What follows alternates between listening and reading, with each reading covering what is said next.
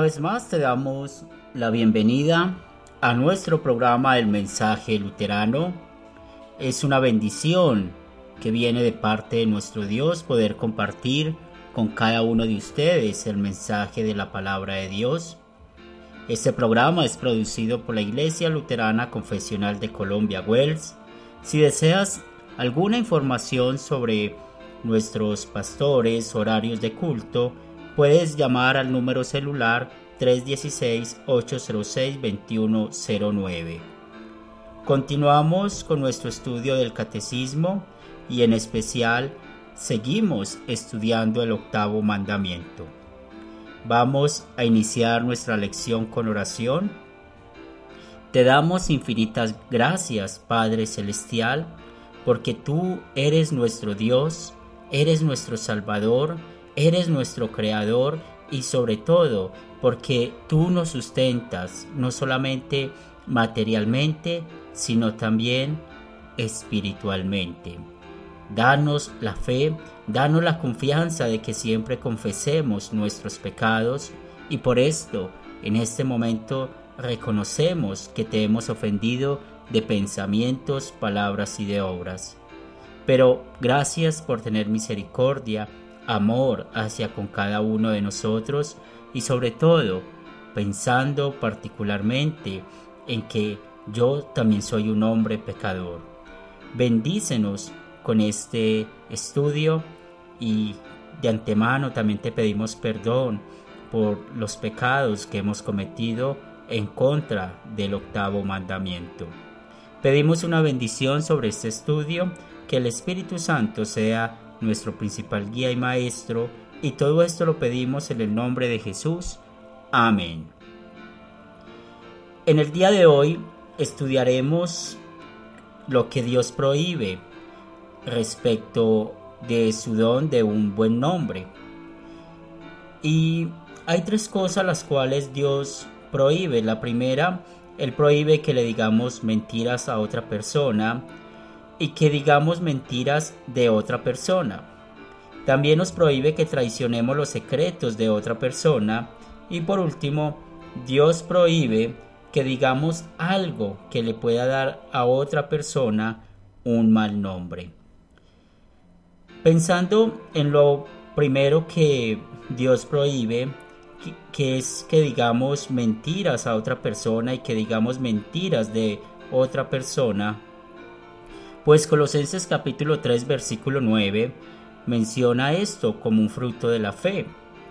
Luego de saber de que somos perdonados únicamente por la obra que Cristo hizo en la cruz, como un fruto de agradecimiento a nuestro Dios, pues aquí San Pablo escribiendo a los colosenses en el capítulo 3 versículo 9 nos enseña, no mintáis los unos a los otros. Y es algo que Dios desea y es algo que hacemos en nuestra nueva vida, no mentir. Cada vez que decimos una mentira al prójimo, al hermano en la fe, pues ya sabemos que es un pecado. Mentira pequeña, mentira grande es igual, es un pecado el cual Dios no quiere que nosotros caigamos. Igualmente, aquel que quiere hacer un testigo falso, o si en algún momento nos llaman para que seamos testigos diciendo cosas que no son o cosas que no sabemos, nuestro Dios quiere que nos cuidemos de esto. En Proverbios capítulo 19, versículo 5 nos enseña que el testigo falso no quedará sin castigo y el que dice mentira no escapará. Entonces vemos que esto es un pecado que también Dios lo castiga. Dios condena este pecado, el de ser mentiroso, el de ser testigo de cosas que no tenemos buenas pruebas o que no lo sabemos. Y lastimosamente, toda esta la mentira viene del diablo. Y Jesús en el Evangelio de Juan capítulo 8 versículo 44 lo identificó muy bien diciendo esto. El diablo es mentiroso y padre de mentira. Entonces, una persona que practica la mentira, una persona que se mantiene diciendo mentiras, ya sabemos que es motivado, es mandado, es asesorado por el diablo. Y como ya como estudiantes de la Biblia conocemos algunas historias bíblicas, vemos un ejemplo de una mujer que era hija del diablo, que era mentirosa, que seguía los consejos del diablo. Estoy hablando de la esposa de Potifar. De esa historia que conocemos, que tenemos en Génesis capítulo 39, versículos del 16 al 20. Y recordemos que esta mujer quería tener relaciones sexuales con José, con el hijo de Jacob. Y como José no aceptó esto porque Potifar lo había puesto mayordomo sobre todas las cosas, menos sobre su mujer. Y es así porque Dios quiere que todos llevemos una vida de castidad y respetando las mujeres casadas, respetando los hombres casados. Y esa mujer no quiso respetar ni a su esposo, ni tampoco a José. Y por eso, al buscar a José para que tuviera relaciones sexuales y José se negara de tenerlas con ella, pues ella empezó a decir mentiras. Y esa mentira vemos que lastimosamente llevó a José a la cárcel.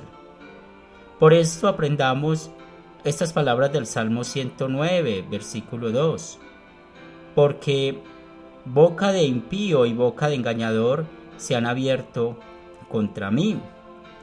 Y siempre que pensamos esto, miremos las palabras claves. El impío, el impenitente, el, aquel que no cree en Jesús como su Salvador, pues constantemente está abriendo su boca en contra de las personas. Por eso, cada vez que nosotros caigamos en un pecado de decir mentiras, pues ya sabemos que esto es un pecado.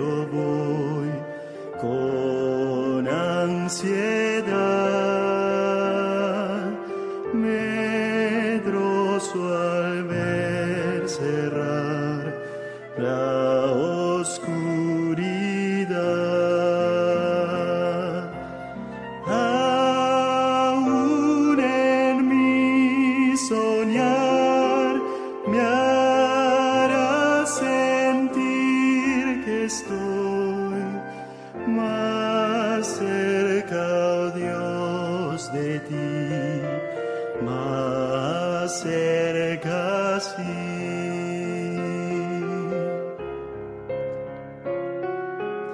Después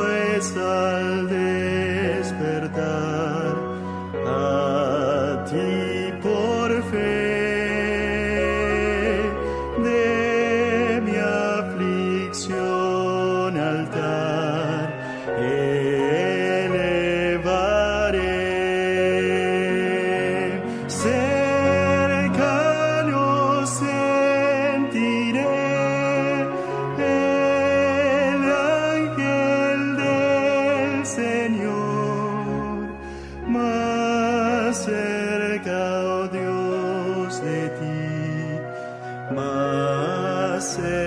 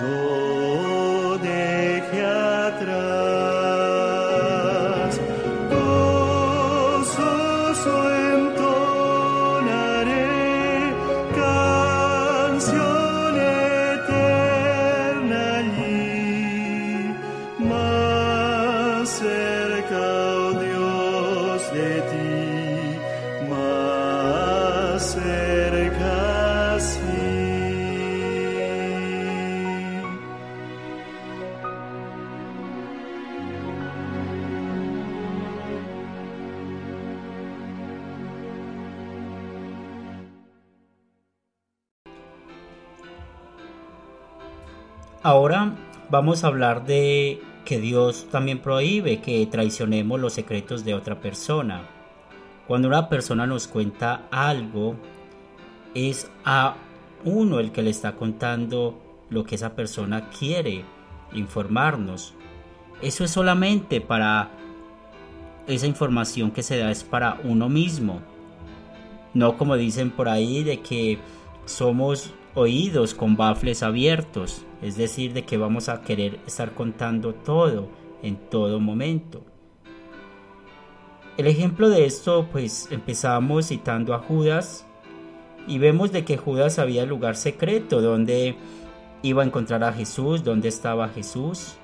Y el Evangelio de San Juan capítulo 13, versículo 2 nos dice que cuando cenaban, como el diablo ya había puesto en el corazón de Judas Iscariote, hijo de Simón, que lo entregara, vemos que eso fue lo que hizo Judas. Él sabía el lugar donde iba a estar su maestro y no guardó este secreto, lo entregó. Por eso, en el libro de Proverbios, y si ustedes han notado, en este mandamiento se usa mucho este libro de Proverbios, en el capítulo 25, versículo 9, se nos dice, Trata tu causa con tu compañero y no descubras el secreto a otro. Y es verdad lo que les estaba diciendo. Cuando alguien nos cuente un secreto, cuando alguien nos cuente algo, no vamos a usarlo, ni aún en contra de esa persona. Porque lastimosamente hoy en día muchas veces vemos esto y con frecuencia escuchamos decir esto, yo sé cosas suyas, yo sé cosas que a usted no le convienen, algo que habían hablado en secreto, algo que habían hablado tal vez en confesión, pero en sí Dios no quiere que nosotros estemos contando las cosas que otros nos cuentan. También en Proverbios capítulo 11 versículo 13 nos dice que el que anda con chismes revela el secreto y el, y el de espíritu fiel lo guarda íntegro y hace esta comparación. Pues claramente un fruto de la carne, una obra infructuosa de la carne, el chisme contando, queriendo saber todo lo que le sucede a las demás personas. Pero, ¿qué vamos a hacer nosotros como hombres creyentes, como un fruto de la fe? Pues guardar lo que se nos ha encomendado. Y por eso, cuando nosotros estamos revelando las cosas de otros, cuando estamos hablando acerca de otros y hablando en mal sentido o lo hacemos porque queremos ganar un poco más de reconocimiento por otras personas, Dios no quiere que hagamos eso. Dios no quiere que nosotros digamos algo que le pueda dar a otra persona un mal nombre. En la Biblia nos muestra el ejemplo de Absalón con su padre David. Esto lo vemos en 2 de Samuel capítulo 15 en los versículos del 1 al 6 y vemos como Absalón que quería tener el trono de su padre, pues veamos lo que hacía. Dice la palabra de Dios que aconteció después de esto que Absalón se hizo de carros y caballos y cincuenta hombres que corriesen delante de él. Y se levantaba Absalón de mañana y se ponía a un lado del camino junto a la puerta, y a cualquiera que tenía pleito y venía al rey a juicio, Absalón le llamaba y le decía, ¿de qué ciudad eres? Y él respondía, tu siervo es de una de las tribus de Israel. Entonces Absalón le decía, mira, tus palabras son buenas y justas, mas no tienes quien te oiga de parte del rey. Y decía Absalón, ¿quién me pusiera por juez en la tierra para que viniesen a mí todos los que tienen pleito o negocio, que yo les haría justicia? Y acontecía que cuando alguno se acercaba para inclinarse a él, él extendía la mano y lo tomaba y lo besaba. De esta manera hacía con todos los israelitas que venían al rey a juicio, y así robaba a Absalón el corazón de los de Israel. Pues vemos lo que Absalón hacía con su padre David en esta historia, cómo dañaba el nombre del rey diciendo que él no tenía tiempo para atender a sus, a sus hijos, a estos que vivían dentro del pueblo de Israel. Y esto era algo falso porque para eso estaba David siempre. Siempre estaba al servicio de su pueblo. Pero Absalón habló cosas falsas con el único objetivo de dañar el nombre de su padre y tal vez el ser reconocido dentro de los israelitas. Y por eso la Biblia también nos anima para que no estemos murmurando los unos a los otros, como lo aprendemos en Santiago capítulo 4 versículo 11. Ese murmuro es estar diciendo cosas de uno, estar diciendo cosas del otro. Y muchas veces nos damos cuenta de que lo que se está diciendo de un lugar o de una persona no es verdad. Solamente cosas de oídas, cosas de, de que se han escuchado, como muchas veces decimos palabras de pasillo, chismes de pasillo, pero de esto nos tenemos que cuidar. Y una vez más volvemos a citar el libro de Proverbios en el capítulo 17, versículo 9, que el que encubre la falta busca la amistad, el que la divulga aparta al amigo. Entonces vemos que cuando alguien quiere que se dañe una amistad, alguien quiere que en verdad una persona no respete su amistad, lo que hace es estar contando lo que el amigo le cuenta. Entonces muchas veces vemos esto, por ejemplo, con los novios. Cuando alguien tiene su mejor amigo y le empieza a contar las cosas de su noviazgo, lo que le gusta a la novia, dónde le gusta ir, lo que le gusta comer, y por último, pues nos damos cuenta que el amigo se quedó con la novia. ¿Y por qué? Porque el amigo fue y habló mal del novio, lo hizo quedar mal y muchas otras cosas que podemos ver. En 1 Timoteo capítulo 5 versículo 13, pues es un consejo que se le da a las mujeres pero esto no solamente a las mujeres, sino también a toda persona cristiana, hombre y mujeres. Pero aquí específicamente está hablando a las mujeres que aprendan a, ser ociosas andando de casa en casa y no solamente ociosas, sino también chismosas y entrometidas, hablando lo que no debieran. Y Como vemos acá, pues ese es un consejo que San Pablo le da a Timoteo sobre las mujeres. Y, pero no solamente ese consejo lo podemos ver acá para las mujeres, para también los hombres. Nosotros hay que cuidarnos de ser ociosos, hay que mantenernos ocupados. Y nos podemos mantener ocupados con el estudio de la palabra, con la oración. Podemos siempre estar haciendo cosas que nos mantengan en nuestra mente, en nuestro cuerpo, en la mente de, cosas sanas, pensando en las cosas, en las bendiciones de nuestro Dios. Nosotros de algún modo hemos caído en estos pecados, pero una vez más, damos gracias a Dios por nuestro Señor Jesucristo, quien Él con su vida perfecta nunca mintió Nunca le dijo una mentira a una persona. Nunca traicionó el secreto que una persona le dijera a él. Nunca él difamó el nombre de otra persona. Al contrario, esta es su palabra y él nos está enseñando todo lo que él quiere que nosotros hagamos por amor a su nombre. Amén.